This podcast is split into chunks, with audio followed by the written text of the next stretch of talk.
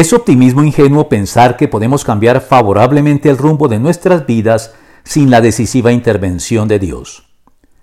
La voluntad humana por sí sola no basta para cambiar y dar un giro definitivo al rumbo de nuestras vidas cuando descubrimos que vamos mal encaminados en ella.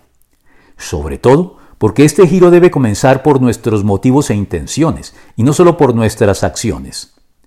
Todo cambio que involucre únicamente nuestras acciones, pero que no modifique favorablemente nuestras motivaciones e intenciones de suyo egoístas y equivocadas, no deja de ser más que un cambio externo y necesariamente superficial sin la debida consistencia interior que lo fundamente y le brinde la permanencia y el arraigo requeridos para que perdure y se refuerce más y más con el tiempo.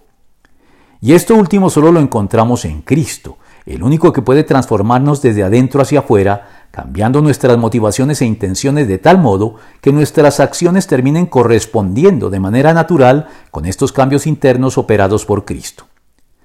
Pero ni siquiera podemos aducir aquí que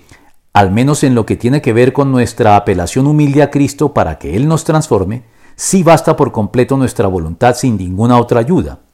Pues incluso para llegar a Cristo, y sin que ello signifique que al hacerlo no lo hagamos de manera libre y voluntaria, sin coacciones ni coerciones de ningún tipo, es fundamental la decisiva intervención de Dios para conducirnos a Él, como nos lo reveló enfáticamente el Señor Jesucristo al declarar, Nadie puede venir a mí si no lo atrae el Padre que me envió, y yo lo resucitaré en el día final. Juan 6:44.